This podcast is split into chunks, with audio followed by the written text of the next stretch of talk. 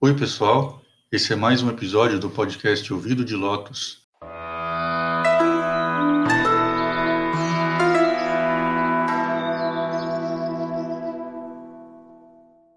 E esse é o nosso encontro semanal para conversar sobre budismo e espiritualidade. Meu nome é Marcelo, eu sou um sacerdote budista e o meu nome de monge é Shakya Pundarika Karna, que em português seria o Shakya do ouvido de lótus. E é daí que saiu o nome do nosso podcast e também da minha conta no Instagram. Se você ainda não me segue por lá, já pode procurar enquanto escuta o nosso programa de hoje. Lá no Instagram você vai encontrar algumas curiosidades, alguns conceitos básicos, imagens bonitas, enfim, coisas que eu achei interessante ou que poderiam ser ou que poderiam acrescentar alguma coisa para quem nos acompanha. E lá também é o nosso canal de comunicação. Hoje eu vou falar sobre um personagem, uma figura budista muito famosa que eu já cheguei a fazer um, um, breve comentário a respeito lá no Instagram sobre algumas confusões que fazem a respeito dele. Nós vamos conversar sobre o Bodhisattva Avalokiteshvara, famosíssimo Bodhisattva Avalokiteshvara. Então hoje a gente vai ter um pouco de linguística, de agiografia, de mantras, de interpretação de sutras, um, um pouco de tudo.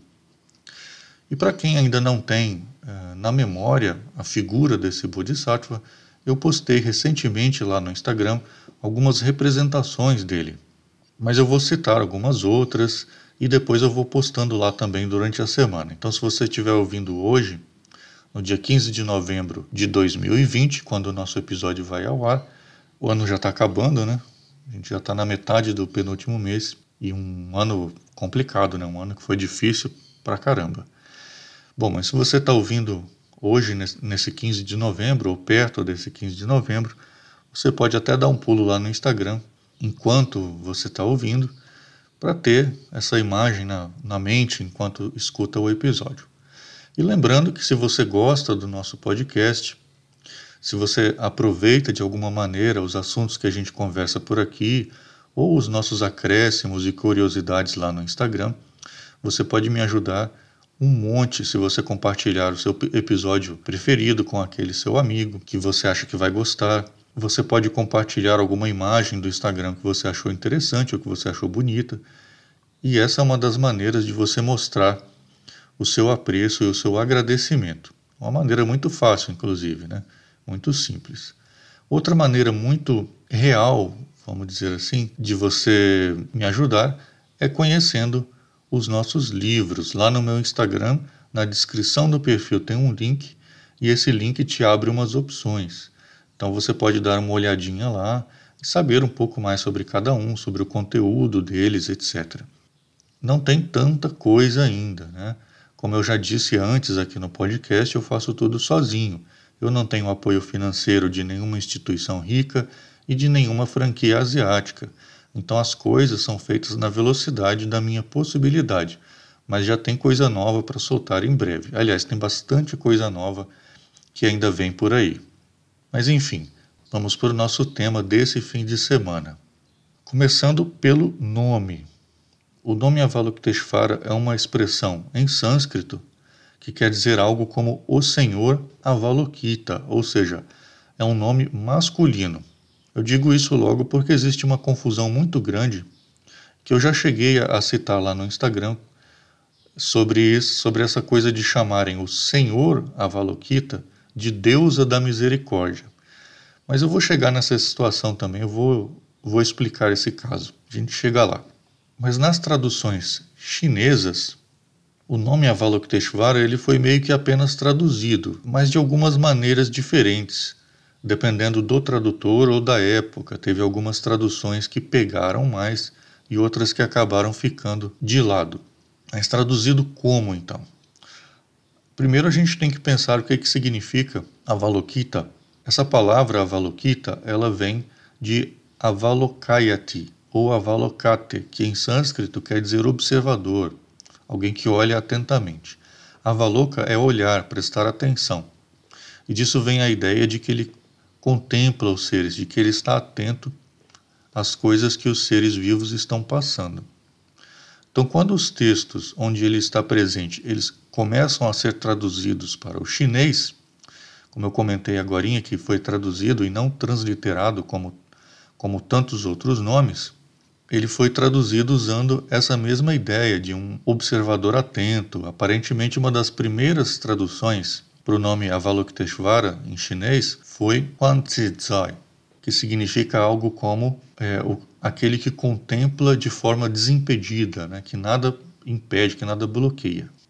Mas as traduções mais comuns, aquelas que, aquelas que pegaram e que continuaram sendo usadas depois, foram especialmente duas. A gente tem Kuan Yin, que pode ser traduzido como aquele que contempla os sons. E essa ideia de contemplar sons para a gente né, pode soar um pouco estranho, especialmente traduzindo assim de, de maneira literal, mas isso indica uma ideia de alguém que se inclina e escuta atentamente, né, essa ideia de contemplar os sons aquele que presta atenção nos sons.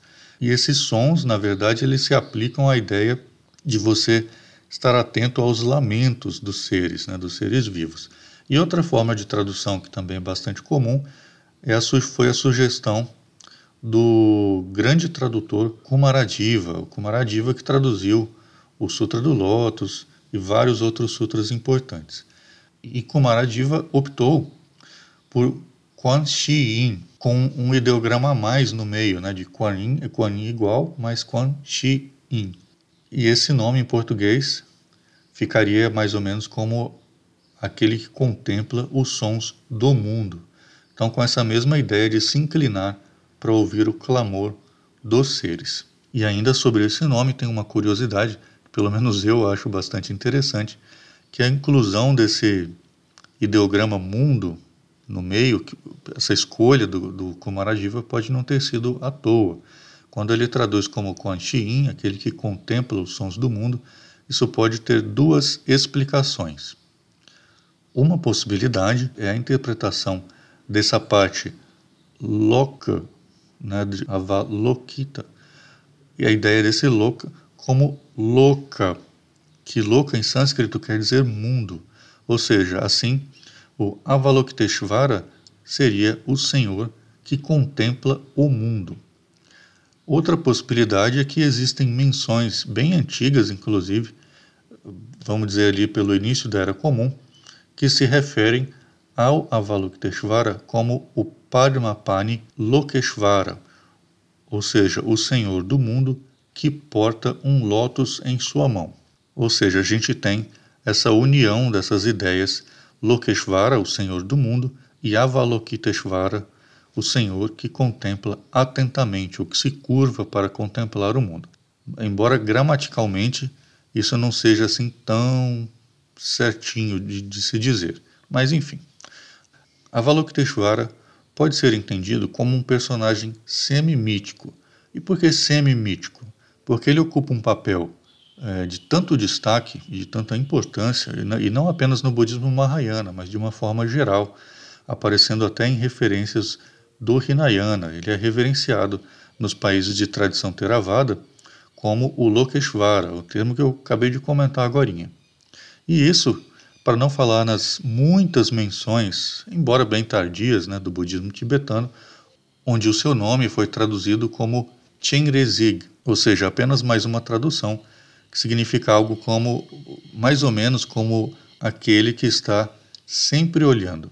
E lá o Bodhisattva Avalokiteshvara ocupa um papel também muito importante.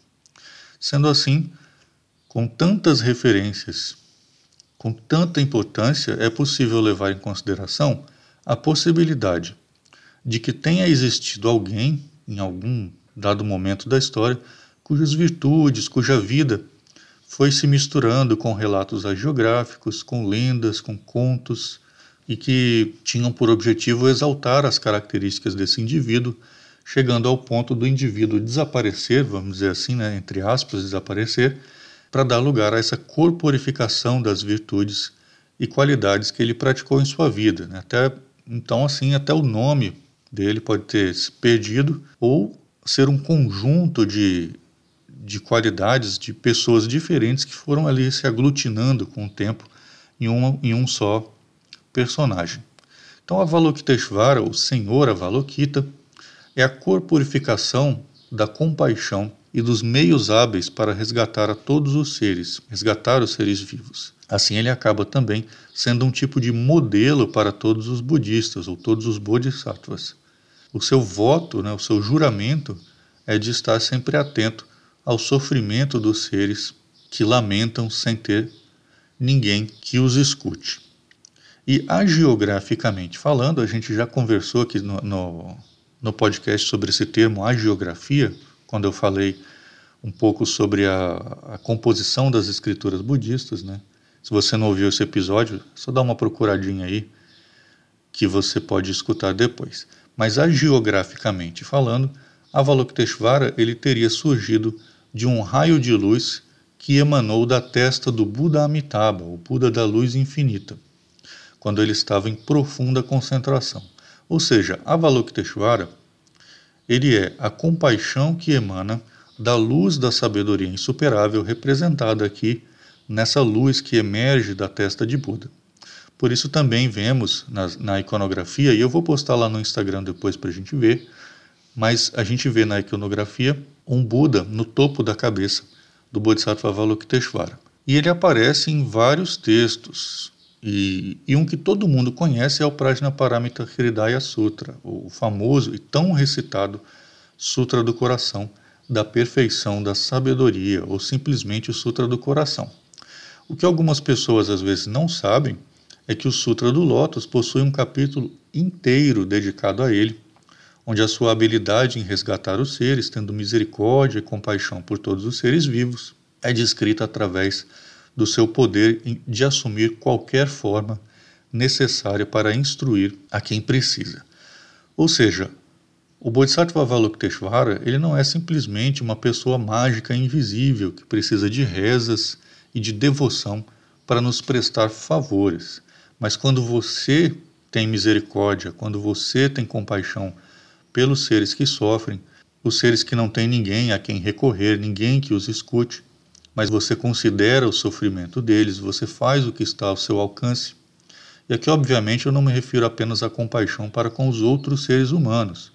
Acho que eu não preciso nem comentar muito né, para que a gente entenda que o Bodhisattva Avalokiteshvara ele é associado à bondade para com os animais e, consequentemente, à alimentação vegetariana, que é uma obrigação dos Bodhisattvas, assim como quando você considera o sofrimento desses seres e decide não mais participar desse, desse sofrimento imposto aos outros seres, nesse momento você é o Bodhisattva Avalokiteshvara. Você se transforma no Senhor, que se inclina para ouvir os lamentos do mundo, ou ele se transforma em você, né, usando o, o jeito de expressar da própria escritura.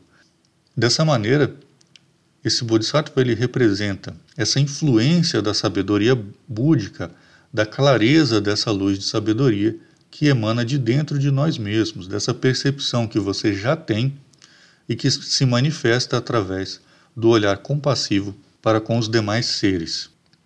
E tem um mantra muito famoso também associado a ele, que aparece no Sutra Karandavyuha, o conhecidíssimo Om Mani Padme Hum, e essa, essa, esse termo no meio dele, né, Mani Padme, quer dizer lótus de joia ou um lótus feito de pedras preciosas.